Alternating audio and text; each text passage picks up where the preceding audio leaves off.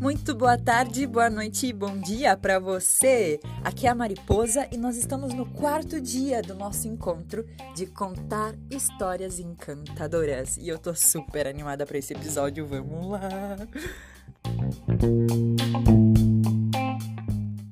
E o nosso episódio de hoje contar com recursos. Bem, nos primeiros episódios, tivemos um mergulho intenso no eu contador de histórias uma prática intensa sobre o corpo, sobre técnicas de presença, conexão, e percebemos o quanto é irresistível e inevitável para nós humanos contar o que nos acontece. Acredito que desde o primeiro exercício, aquele lá do vídeo, do experimento de Heidel e Simmel, onde você inevitavelmente criou uma narrativa para explicar o movimento de desenhos geométricos na tela? Mesmo que você tenha feito um relato extremamente técnico, o que é muito improvável, provavelmente você colocou emoções, condutas humanas para interpretar o que acontecia. E está tudo bem. Nós recorremos ao que nós reconhecemos. Lembra que nós falamos bastante vezes sobre essa palavra? Esses são os nossos recursos humanos. Acontece que voltando para a tarefa do contador de histórias, é que muitas vezes, eu sei, nós não resistimos à tentação de contar uma história cheia de parafernália. E não me entenda mal, eu já fiz muito isso e no episódio de hoje eu vou te apresentar motivos para você não usar recursos e motivos para você usar recursos. Eu te disse lá no primeiro episódio que esse capítulo era polêmico, lembra? É, bem, o nome desse episódio de hoje é Contar com Recursos. E esse contar tem a ver com a oralidade, propriamente, né?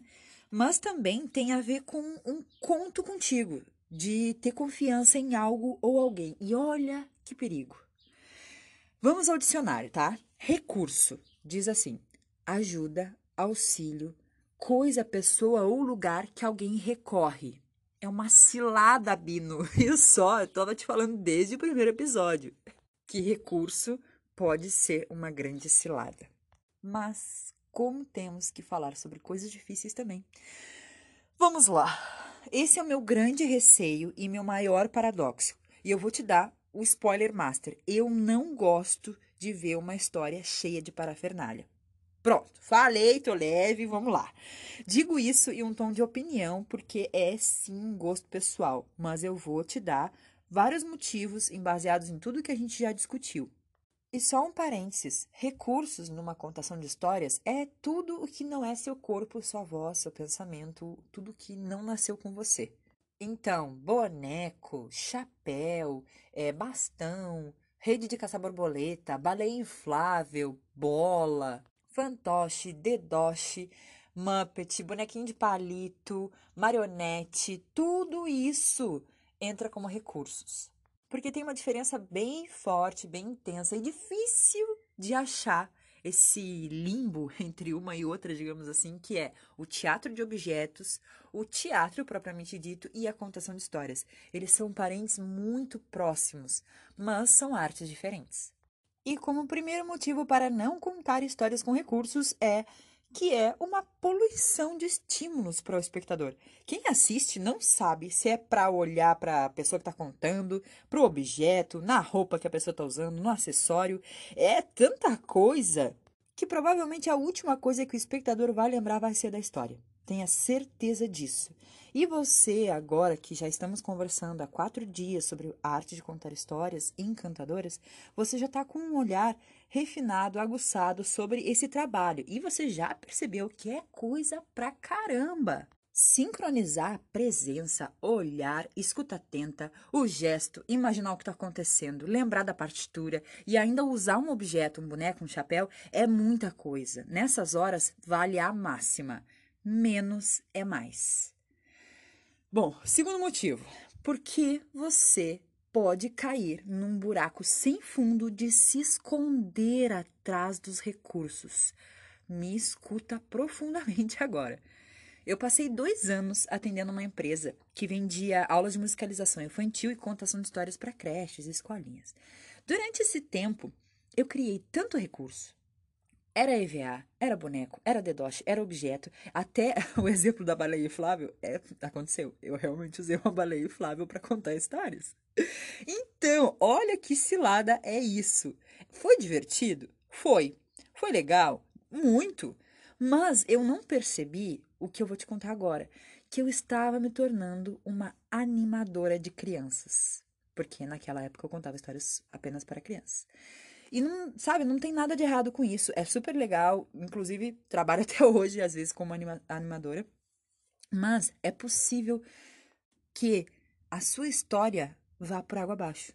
E aí toda aquela questão de olhar para a conexão, de procurar isso, Vai acontecer? Vai. Mas não vai ser através da história, vai ser através da brincadeira. É legal também? É. São, só que são duas coisas diferentes. É isso que eu quero deixar bem nítido aqui pra gente, tá?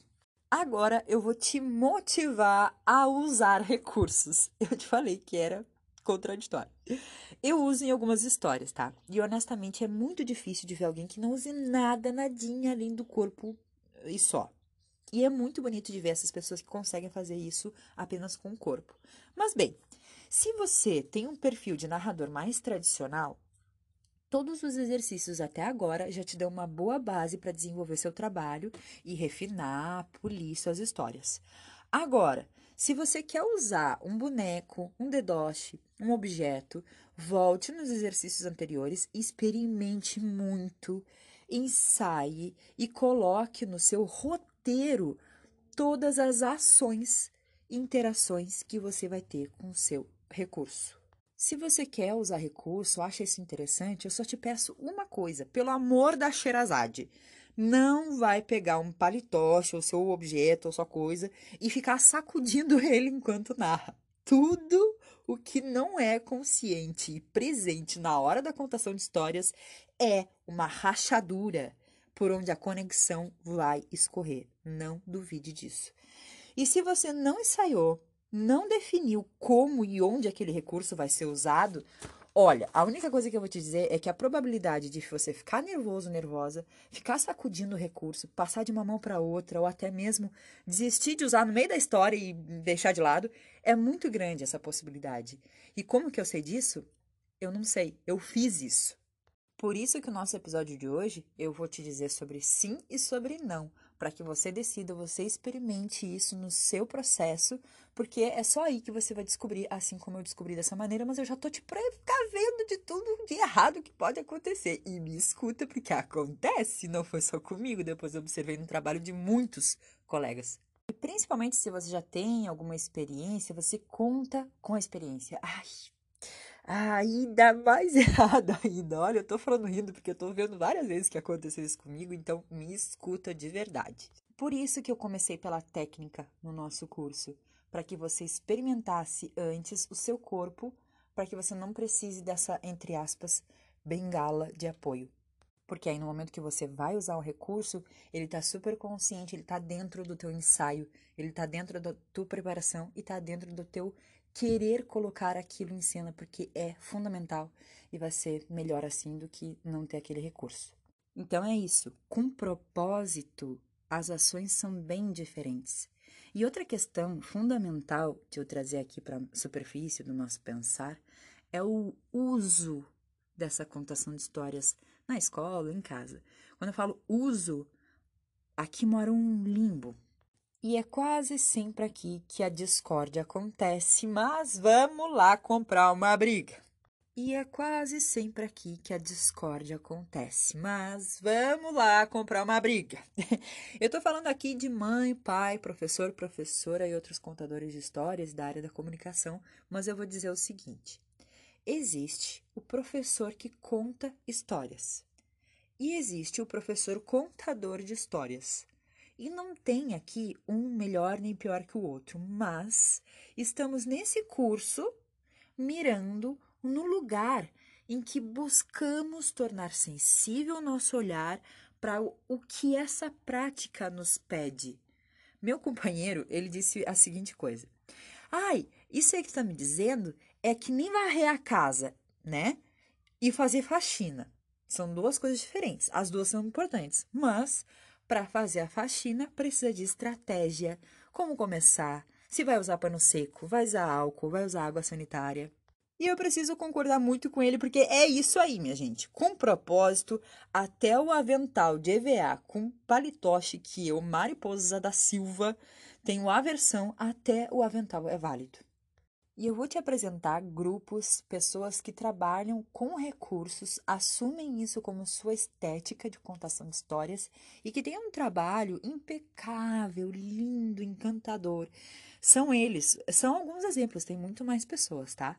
Mas procura aí pelo Os Tapetes Contadores de Histórias. Ai, tem no YouTube, tem no Instagram. É lindo, socorro de ver, vocês vão ver por si só.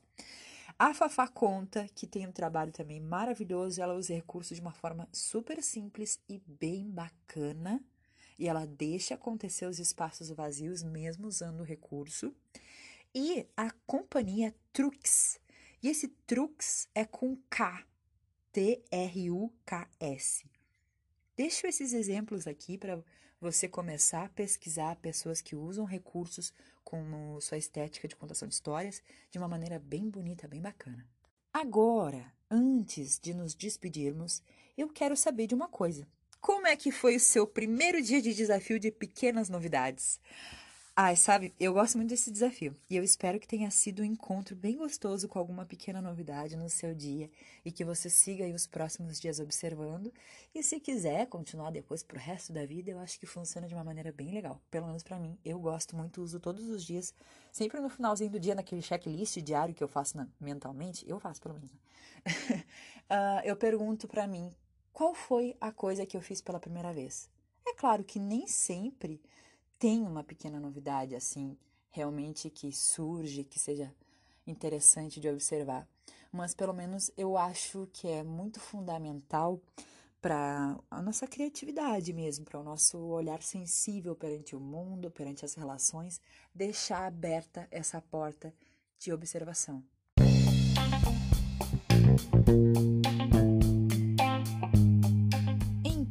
Sigamos nosso percurso de estarmos disponíveis e atentos às insignificâncias, como diz meu amado Manuel de Barros.